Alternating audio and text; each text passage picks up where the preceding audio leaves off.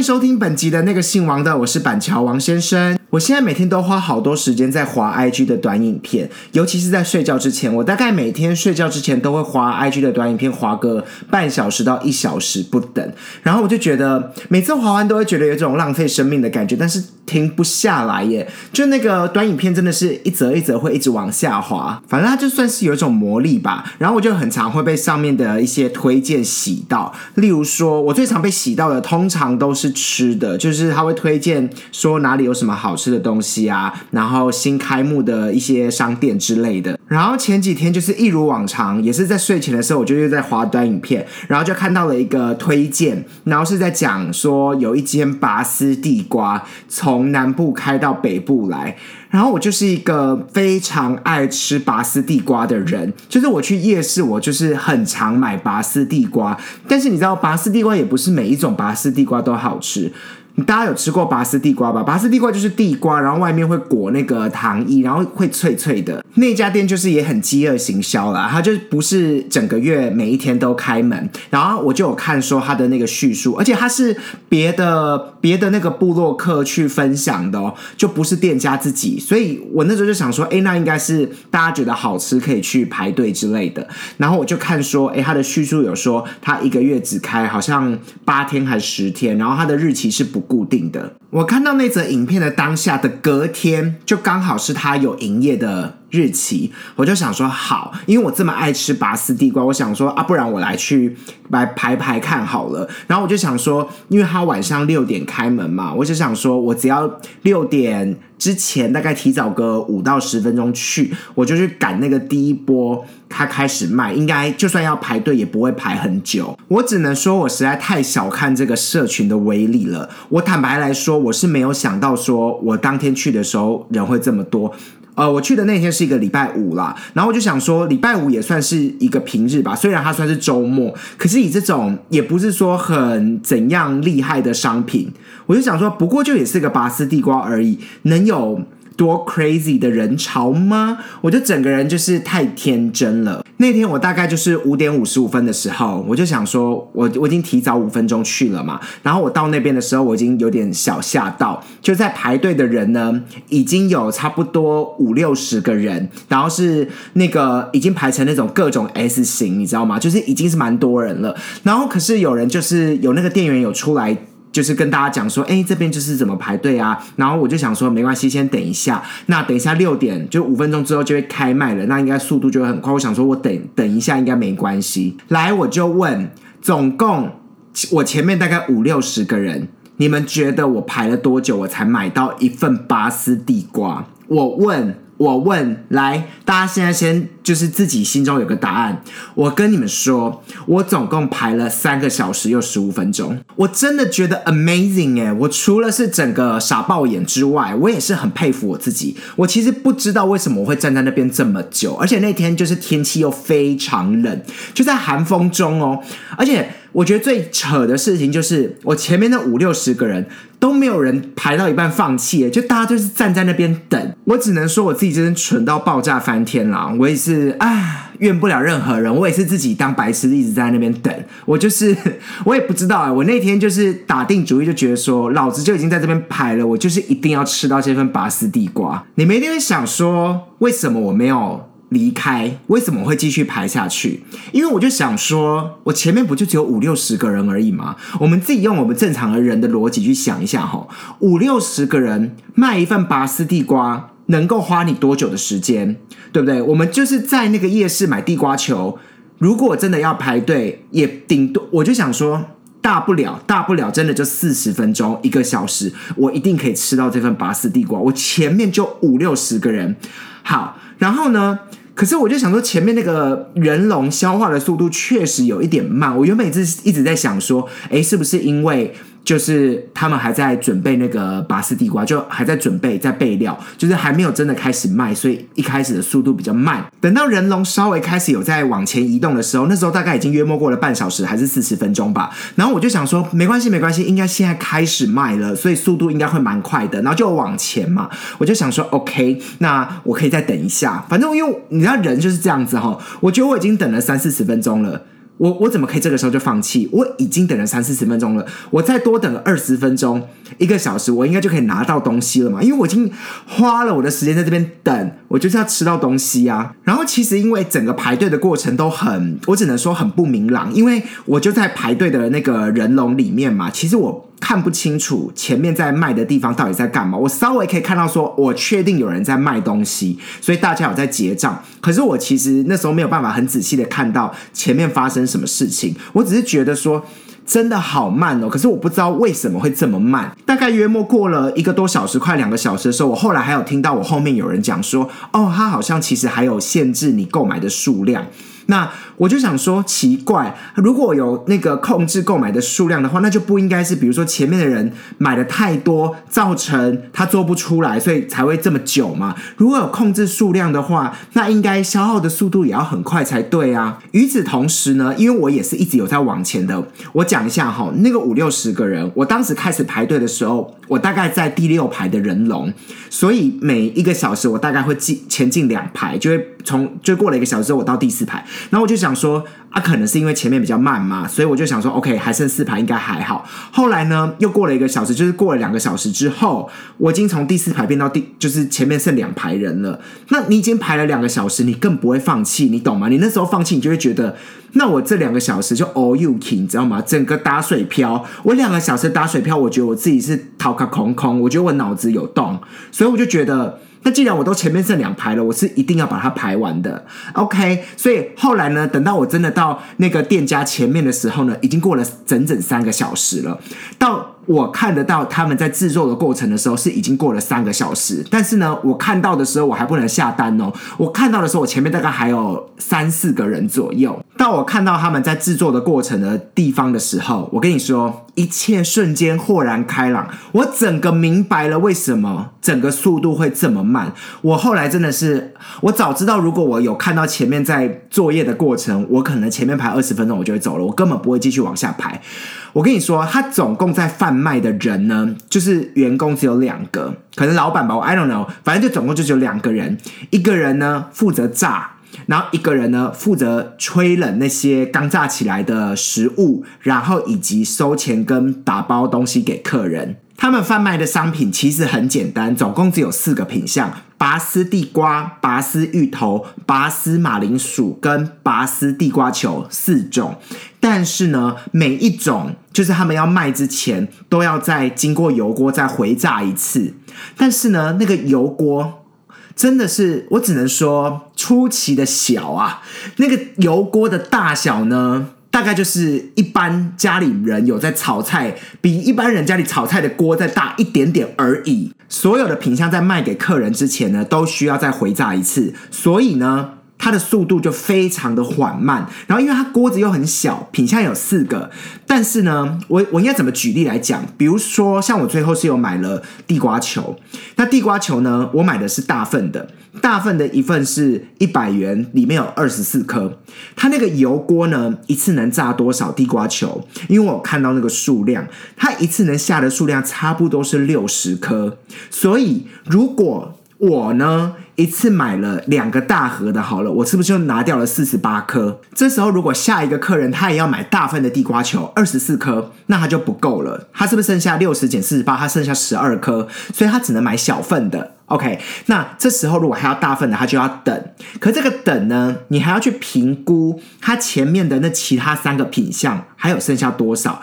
例如说，你又不可能只买地瓜球嘛，然后你可能还想要一份，比如说拔丝地瓜好了。那如果拔丝地瓜，已经也快没了，它也它就会先炸拔丝地瓜，就是它有个顺序啦，什么没了，它就会先炸什么。那如果每一个都很平均的消耗的话，就变成要轮流。像那时候我快要买到的时候呢，就刚好只剩马铃薯有，才刚炸起来，其他三个品相都没有。好，然后这时候他就也要选择看。前面的客人要什么嘛？然后那时候前面的客人就要拔丝地瓜，他就先出了一批拔丝地瓜，然后再来呢，拔丝地瓜出来之后，再来就要炸那个拔丝的芋头，然后最后呢才是拔丝的地瓜球。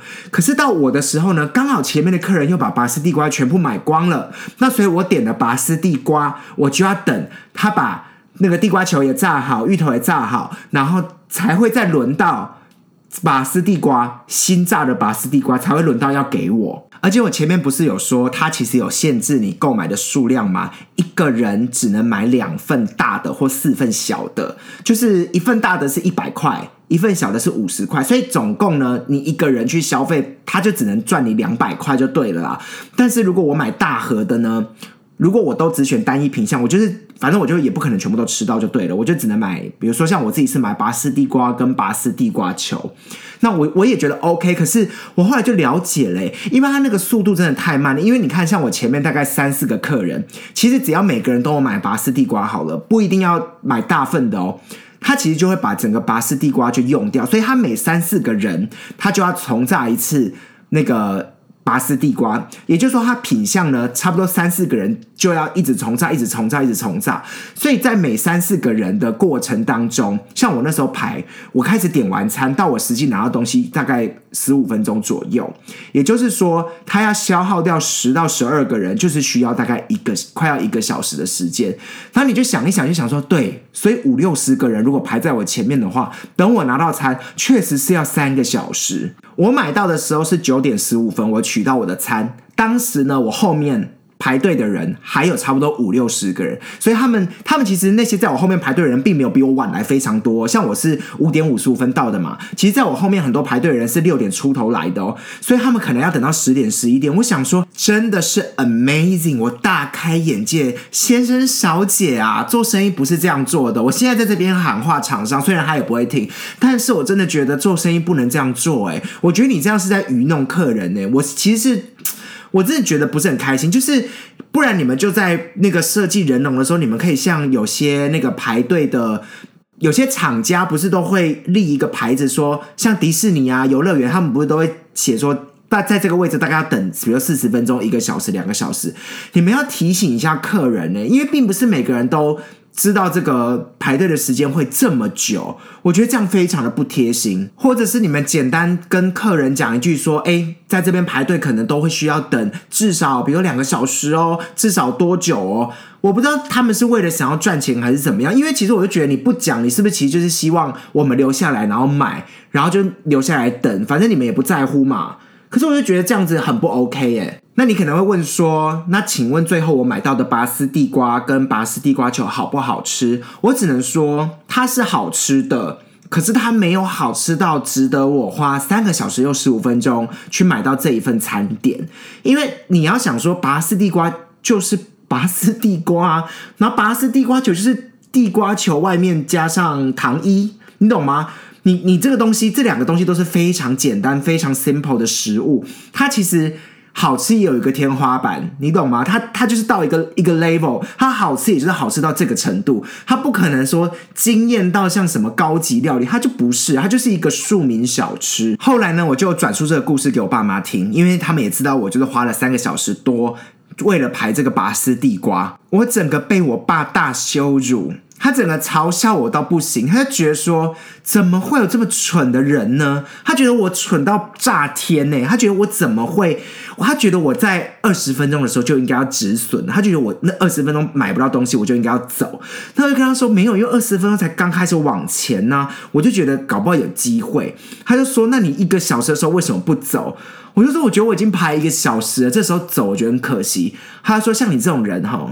难怪就是不能投资，就不适合投资。我们就是没有那个止损的观念，你不知道什么时候该退场。反正他就是觉得我连基本的判断能力都没有，他觉得我就是怎么会笨到会在那边站在那个寒风中，这样为了等一份两百块的餐点。没办法，我那时候就觉得我头洗下去了，我就是要买到这份拔丝地瓜，我就是要来看你这份拔丝地瓜有多好吃，我倒是要来看看这个三个小时的拔丝地瓜能有多厉害。就是就是疯子，我我那时候就 k 笑，我疯掉，我整个人疯掉。讲完拔丝地瓜的故事，再来就是要来讲近期发生的别的事情。就是我最近刚主持完我们公司的尾牙，然后这是我在我们公司主持的第二场的尾牙。第一场就是去年的尾牙，是我的华丽初登场。这次呢，就是我重磅回归。今年呢，我们是在台北喜来登办尾牙，然后所以整个菜色就是感觉比较好啦。我们去年是在呃板桥的希尔顿，然后其实也不难吃，也不错，可是就是。就觉得好像台北喜来登好像更厉害之类的，因为一桌的价钱也比较贵。然后我就想说，哎，那那我也是要来看看菜色怎么样。那这是因为我是主持人嘛，所以其实你能吃到的时间也不多。我大概就是只吃到前面三道菜，那也是匆匆的吃完。然后后面几道菜的时候呢，其实因为我就在主持嘛，我想说没关系，等我主持完回来再吃。结果呢，没有想到，等到我已经主持完要回来的时候，我以为我还会有一些中间他们没吃完剩下的。还是什么的，或者是最后一道菜之类的，结果全部都已经被打包了。然后呢，我就想说，因为我我其实有很多菜，其实我没有要吃，可是呢，我那时候就有注意到。那个最后一道菜是一个米糕，我就想说，起码我可以吃个米糕垫垫肚子吧，因为那个东西比较容易饱。我想说啊，起码我前面吃的，中间没吃到，我后面还可以吃一个淀粉，让我自己就是有吃饱的感觉。结果呢，就已经被打包。然后我旁边有一个我不认识的同事，就呃，就是我比较不熟的同事啦。然后就他就问了大家说：“哎，那这个油饭有人要吗？如果没有人要的话，那他就要带走了。就是他已经是已经打包好的，已经不是说还在盘子里，已经是被打包完的。”然后那时候想说，好了，算了啦，就我都已经被打包，然后已经有人想要了，我好像也没有必要去争那份油饭。于是我最后就非常饥肠辘辘的，就很可怜，然后在那边吃哈根达斯的冰淇淋，就是想说啊，还好还有一个哈根达斯的冰淇淋可以吃。不过我发现我好像真的没有中大奖的命诶，我的命格好像就是不会中到那个头奖。反正呢，我经历了这么多间公司，我都没有中过，就是比较大的奖项，或是稍微金额大一点的都没有。我就想说，好了，反正当主持人还是有一些酬劳嘛，就不无小补，起码我不会觉得这么可怜，因为这样就是代表说这天我虽然没抽到奖，但是我还是有一点小收入这样子。可是就是主持人除了是要控制整个场面之外，然后弄抽奖那些东西，就是要邀请一些长官上来抽奖，然后还要主持一些小活动，就是跟大家一起同乐，然后自嗨。就是因为下面的人有时候你知道，同仁们很多人就是会比较冷漠，然后你身为主持人，你就要自己嗨起来，因为唯有你自己嗨起来，然后你才能带动整个大家的气氛。当没有人会理你的时候，你自己也要就是在那个游戏的过程当当中啊，或者是整个抽奖的过程当中，你都要非常非常的热情，非常非常的装嗨。那天就主持完尾牙之后啊，我就要回家的路上吗？还是我回到家里了？就是自己一个人静静的在思考的时候，就觉得说。哎呀，真的好像小丑，我就觉得自己很像那个卖笑的小丑，就觉得小心酸。然后因为又没吃饱，然后没吃饱胃又很痛，然后因为那个尾牙都会被要求要喝一点酒，就是你知道你肚子没有什么东西的时候，你喝酒又很容易胃痛。然后我每次就是就是主持尾牙，就这两次主持尾牙，我都有点小胃痛。可能也是因为有点紧张吧，就是也是希望自己主持的好啊什么之类的，然后我就自己就觉得说胃又痛又没吃饱，真心酸。反正主持人就是每年都要想一些花招之类的啦。然后我今年当然也是有一个今年的主题嘛。那除了主题跟游戏活动都我们要自己想，然后自己准备一些道具之外呢，然后还要准备一些就是你知道表演的曲目或者是跳舞或什么之类的。然后今年我就是跳那个唱跳谢金燕的叉烧包，我就想说，其实我今年就是偏没梗，因为我也想不到我要干嘛。然后因为今年我就是工作也超级忙，然后因为我的搭档也不是那种真的很。很能唱跳的人吗？就是他唱歌，就是也还好。他唱歌的音准就是普通，然后我觉得他对歌曲好像也不是很熟，所以我就硬硬是要选一首，就是我们两个可以稍微搭配的。就我没办法真的选我自己想要表演的歌曲就对了。但是我觉得叉烧包起码还能炒热现场气氛，所以我就觉得那再怎么样，我可以让大家一起嗨一下这样子。所以呃，这次选这首歌曲呢，我就觉得嗯。总是还是有让大家觉得有热闹的感觉。然后我有个同事真的很神奇耶，他对啊算是同事啊，因为就是同公司的人嘛。然后因为我们这次尾牙。其实每年都有啦，反正今年我也也有一个唱歌的环节，就是我们会希望如果有愿意唱歌的同仁，然后可以上台类似才艺表演，就是唱歌给大家听。那因为我觉得这个环节呢，主要就是要让主持人可以休息一下，因为不可能是整场都是我一个人在唱跳嘛。而且我如果自己在那边表演，就是我也只能表演，比如说比较热闹的曲目啊，那总会有人也希望可以那个一展身手、大展身手的那种感觉。然后那个同事真的就是把自己当明星哎，因为他就是因为其实我我也觉得很奇妙啦，应该是说，因为我们这个都是自由报名的嘛。那其实我觉得公司这么冷漠的地方呢，我我觉得应该每个公司都这样子，就是。自由报名的这种唱歌活动，其实很少人会主动去报名，通常都是要有人去问说：“哎，你要不要唱啊？”就是需要人家去鼓吹，然后大家才会来报名或什么的。可是这个同事呢，就是我要说好呢，还是不好呢？对我来说算好，就的部分就是说他会主动来报名，所以我是不是就不用花太多精神去鼓吹大家？就是这个人很自动，可是。不好的地方就是也没有不好了，不能说不好，应该是说，但是有趣的地方就是他每次都很愿意多唱很多首歌，就他真的很想要展现他自己。然后他每次准备他的歌曲呢，都会是一首中文，一首英文，就他想让大家知道说他是一个深情款款的唱歌王子。然后呢，同时又是一个很国际化的那个音乐。风格听得很国际的那种人，那这次他就是选了一首周兴哲的中文歌，然后选了一首 Coldplay 的英文歌，然后呢，我觉得最 amazing 的事情呢，我真的是 amazing 哎，就是他要上台的时候，当然他会 cue 我帮他放音乐或什么之类的，然后最 amazing 的部分就是他竟然自备了荧光棒，然后呢，在要上台之前，就是发给所有在座的。就是同仁，希望大家可以一起举着荧光棒，然后帮他挥舞。他真的把自己当成是五月天还是什么之类的吗？我我 I don't know。然后，所以我后来就在回想，因为那天呢，就是一到会场的时候，我我当然也是，因为我是主持人嘛，我就是要先试音啊，然后试一下投影幕跟这些设备的东西。然后我就看他一进来那个会议厅里面，就是那个我们会场的时候，他就一直在看那个电源开关。然后我那时候完全没有想到他想干嘛，原来他就是要。时间到了，要我们帮他关灯，然后让那个制造一个很有气氛的感觉，然后大家在下面帮他挥舞跟尖叫。我想说，什么意思啊？Like 什么意思？我整个人，我整个人头很痛了。我就觉得，其实他有唱的不好吗？也没有，就唱的也是中规中矩，还 OK。可是有需要就是搞得这么隆重吗？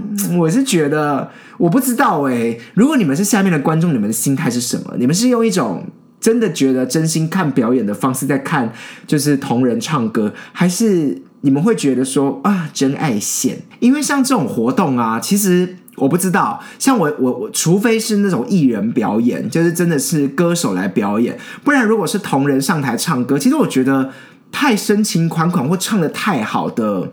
或你你知道，尤其在这种尾牙场合，如果你唱那种很慢很慢的慢歌，或是很有气氛的歌，很容易让场子冷掉。我自己觉得啦。那如果你又是很希望去表现自己歌喉的人，我自己觉得有一点点小小的尴尬。我反而希望就是大家很热闹的上去唱歌，即使你音准不好或五音不全，都比你唱的好听来的精彩。你们懂我感觉吗？然后就想到去年的时候啊，去年的时候他报名的时候。也是先唱了两首歌，就是一首中文歌，一首英文歌。那我觉得唱歌这种东西，就是你一开始唱的时候，大家一定会帮你鼓噪嘛。可是当然到第一首会最热情，那第二首，除非你有什么很出彩的表演，或者是像他这次发荧光棒，大家可能会有一些反应。然后因为去年的时候唱完两首。然后大家就会喊 uncle uncle uncle uncle 再再一首再一首之类的。我我这时候我就又有点不知道说大家是真的希望他再唱一首，还是只是习惯性的喊 uncle。然后呢，他那时候就是又隔了一阵子，就是唱完两首之后，好像又吃了几道菜，然后他就又决定再上台多唱一首歌。然后那首歌就冷到不行，他就唱了一首大慢歌。然后那时候已经快要散场，就是我都觉得。应该是没有人在听了吧？我 I don't know，我真的不知道。就是我我同时不知道他的心态是想要怎样，我也不知道就是观众的心态是什么，我也不知道我之后会不会继续当主持人呢？像去年跟今年，我我我有每次都还是会想一个梗啊，想一个主题或什么之类的。可能除非我有真的很好的 idea 吧，不然我就觉得好像有点，我自己都觉得自己略显疲态，我就觉得我自己是不是累了？就是。觉得笑起来都假假的，就整个人都觉得啊，好像有点力不从心。可是又觉得好像为了这个钱又必须做，你知道吗？是不是太市侩了？可是我就觉得，因为有钱赚，好像总比坐在下面好。我也不知道哎，怎么办？因为我每次在吃尾牙的时候，我都会想说，嗯，这个尾牙吼这么多道菜，因为我又不吃海鲜嘛，其实很多道菜我也不吃。那与其坐在这边就是很尴尬，然后看着台上不知道在干嘛，还不如上台去当主持人之类的。所以。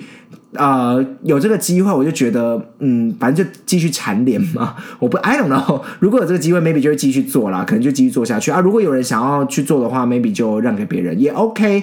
但是就是，我觉得我现在好像就是为了钱在做这件事情，而且我也不知道是不是自己心理作用，就是感觉大家会对你有所期待。因为像我自己的主管也是，呃，就是我觉得应该只是心理作用，就大家可能只是讲讲而已。因为我我真心认为大家应该没有真的很 care，就是尾牙发生什么事。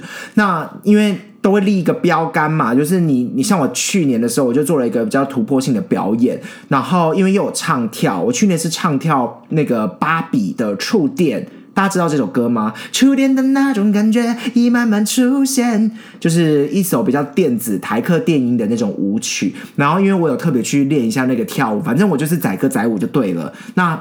主要的目的也是因为想要炒热气氛。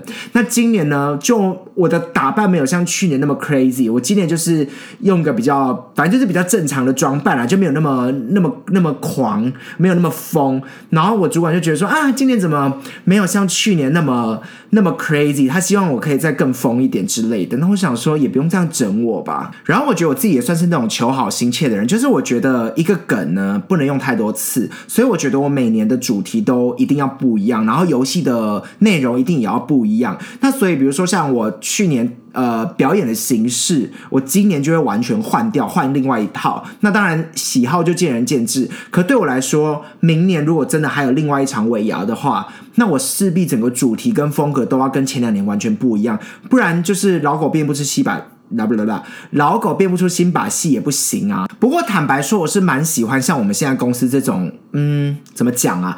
我我们公司属于经费不足型的尾牙，就是我们请不起那种大歌手啊，或者是艺人来主持啊，或者是表演团体这一种。可是其实我不知道大家对于尾牙的期待是什么。像我自己都会觉得，你如果有钱。那你你可以，你有钱来请这些歌手或艺人，你不如把这个钱回馈给你的员工，然后让大家多领一点钱。就是也不一定要用尾牙抽奖的方式抽，还不如大家平均一点，就是每个人都多领一点，我觉得会更好。就不要有一种哦，有人中了好多好多钱，然后有人就什么都没有，就是哈哈奖。我就觉得那还不如大家比较平均。那像我们这间公司呢，就是。就是属于比较类似，大家比较平均的，就是最高金额跟最低金额其实没有差非常多。就你如果真的没有中最大奖，你也不会觉得真的很可惜，因为其实你可能很快就可以把这个钱自己赚回来的那种心态。然后我就有看到我前公司也是，因为近期就是很多公司都在办尾牙嘛，然后我前公司就是今年办的好像蛮盛大的，就请了很多歌手，然后就看有李圣杰、有梁文音、有动力火车，就是都是很大咖的歌。手这样子，然后就想说，这因为通常选这些歌手呢，都是那个福利委员会，就是每个公司都会有这个组织嘛，就是可能自己有那个福委会去跟厂商接洽联系，然后请这些艺人。可是请这些艺人呢，又不一定是员工想看的人。就比如说，如果我并不是很喜欢这几个歌手的人，那我可能就会觉得很无聊，或者是这些歌如果我又不熟，我也不知道我在这边干嘛，就是。看这些表演，我我不知道是不是大家想要的。然后之前不是有新闻，就是外传有某间那个公司、某间科技厂，就是请了韩团 SPa 来，就是就是来表演嘛。然后我也是觉得说，我实在是不知道大家有没有想要看这样子的表演呢？就如果你不是 SPa 的粉丝，大家认识 SPa 吗？反正就是韩国女团啦。就如果你不是韩国女团的粉丝，你会有那种兴奋的情绪吗？I don't know。如果是我，我可能还好。就如果我。如果是我喜欢的团，maybe 还 OK。可如果我真的完全对他不熟，那你要我很热情的去在那边嗨，我真的也是嗨不起来。还是是我太务实啦？我就觉得这些钱呢，你如果拿来平均分分配给员工当什么年终奖金，大家可能真的会。更 happy 一点，这大概就是最近我发生的一些值得跟大家分享的故事。就我刚刚一边在录的时候，一边在想说，我到底要不要跟大家讲那间拔丝地瓜叫什么名字？我还是跟大家讲一下好了啦。它叫做陈家阿妈拔丝地瓜。我我原本是在思考要不要讲，是想说我我也没有真的要抨击它的意思，但是又真的觉得对它很不爽。我不知道哎，如果有吃过的人，也是可以跟我讲一下。我我我觉得就是好吃。但是犯不着我排三个三个小时又十五分钟，这种东西就是。我现在又想一想，就是如果二十分钟之内，我觉得可以。所以呢，这个故事呢，给我最最大的一个教训就是，还有一个启发吧，就是我以后如果有要排队的话，只要我评估会超过二十到三十分钟的，我就应该直接放弃不要拍，除非没有，除非没有，除非就是我就是不要再做这种浪费我生命的事情。因为再怎么好吃的东西，如果你花了这么多的。成本去得到它，最后这个果实都不会甜美，对吧？对吧？是不是很有哲理的一段话？总之呢，就是我觉得这个嗯，等待的时间跟实际的这个产物呢，就是这个是不成比例的，不成比例。不过其实我有点难评估说它这个排队的现象，是因为它刚好新开到一个新的地点，然后所以才人潮这么多，大家才蜂拥而来，还是它一直人？都会这么多，我不知道，因为其实有很多台湾的那个排队的店啊，就是一开始刚开幕的时候人会非常非常多，可是可能约莫过了三到五个月吧，它的人潮就是会锐减，会跟一开始排队的那个人数差很多，所以我有点想说，会不会是因为我太早去排了？就是我在它刚开幕的时候就去。因为我其实不知道它开幕多久，I don't know，我真的不知道，因为我就是被 IG 洗到的而已。Maybe 我就是两三个月后再去。可能他的人就不会这么多了，不然我就到时候再去看看。因为台湾人就是真的太爱排队了，可能就觉得排队排到的食物就特别好吃，还是怎样？就是这又让我想到了，就是我之前啊，就是在板桥这边，然后刚开了那个桥村炸鸡，就是韩式炸鸡。然后桥村炸鸡是很有名的一间店，然后那时候刚开来板桥车站的时候呢，也是要抽号码牌，然后每天都大爆满。然后因为我几乎每天下班都会经过板桥车站嘛，然后那时候看的时候，我就觉得我自己也是真的很想吃，但我就觉得这个人潮呢，我很困扰，因为我不可能在那边排队，因为那那个时候排队的人又很多，然后呢，为了要抽那个号码牌，你可能要一开门的时候就先去抽，然后你抽完之后，你又不知道你几点才可以吃到这个东西，所以其实我。真的去吃桥村炸鸡的时候，是在它开幕大概过了两三个月之后，然后我是用外带的，因为那时候就是外带比较比较好取得啦。就你要内用等位置，你可能真的要等很久，但是外带那时候大概。过了两三个月就有比较好一点，虽然也是要等，就是我外带，可是我觉得外带比内用好啊，因为外带我可以点完之后，比如说我现在点餐，那我可能一个小时后、两个小时后再来取餐，那我就觉得这个比我站在现场等这个内用还要还要有效率吧。我也不知道我今天要做什么结论，反正呢，这几这些小故事就只是告诉我跟告诉大家，不要这么爱排队，烦死了。然后尾牙我没有抽到奖，气死了。好了，那这期的分享就到这边。如果你喜欢我的节目的话，欢迎给我一个五星的评论。那我们就下一集再见喽，拜拜。